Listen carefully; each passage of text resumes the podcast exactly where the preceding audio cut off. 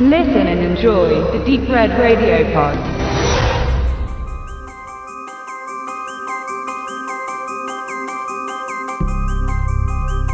George A. Romero wird immer als Meister der Untoten bezeichnet, ist sein Steckenpferd nun mal eindeutig die Living Dead-Reihe, von der es bis heute ganze sechs Teile gibt, bei denen Romero durchweg Regie geführt hat. Doch auch wenn die Vita von Romero bisher nur 16 Filme als Regisseur aufweist, so waren es nicht nur Filme um Untote, die Romero entwickelt hat, sondern auch Stephen Kings Stark oder Martin gehen auf seine Kappe. Doch leider sollte sich sein Erfolg abseits der Untoten nur als eher gering erweisen, sodass er sich nur selten außerhalb des Zombie-Genres bewegte. Mit Bruiser aus dem Jahre 2000 wollte er es noch einmal versuchen, doch auch ihr scheiterte er in Sachen Erfolg.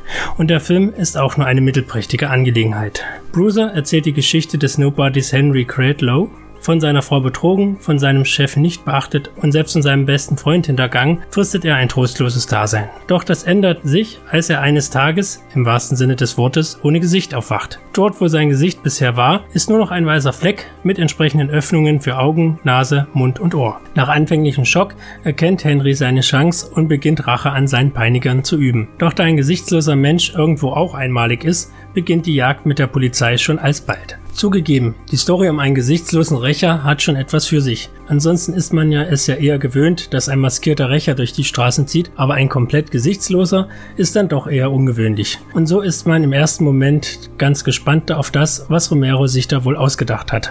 Doch leider schafft es Romero nicht, die Idee interessant und dauerhaft spannend umzusetzen, da leider nicht wirklich viel aus dem Ungewöhnlichen des Stoffes herausgeholt wird. Letztlich hätte man der Hauptfigur einfach nur eine Maske aufsetzen können und hätte den gleichen Effekt wie hier ohne Gesicht. Lustlos zusammengesetzt wirkt das Flickwerk, da dramaturgisch wirksame Momente eher ausbleiben und man einem platten Rachehandlungsmuster beiwohnt, das ansonsten nichts Neues zu bieten hat. Und auch wenn der Film bei uns ab 18 Jahren freigegeben ist und man bei Romero eigentlich von deftiger Splatterkost ausgehen kann, so ist das Ganze auch viel zu harmlos ausgefallen, um als Romero-Jünger seine Freude daran zu haben. Die wenigen Mordszenen sehen zwar durchaus hübsch aus, waren aber auch schon 2000 eher harmlos und sind es heutzutage erst recht. Bei einer Neuprüfung dürfte Bruiser locker mit einer ab 16 Freigabe auskommen. Darstellerisch darf man ebenfalls nicht allzu viel erwarten, trotz manch großem Namen auf dem Cover. Da hätten wir Jason Fleming als gesichtsloser Rächer, der zwar in allen Momenten mit Gesicht eine gute Figur macht, dann aber den plötzlich ausrastenden Gesichtslosen eher müde präsentiert. Genauso Peter Stormare, der dem Fiesling auch schon einmal mit mehr Elan gespielt hat. Höchstens Leslie Hope, vor allem bekannt als Jack Bauers Ehefrau in 24, kann rundum überzeugen. Somit ist Bruiser leider nicht mehr als eine kleine Fingerübung von Romero für zwischendurch geworden,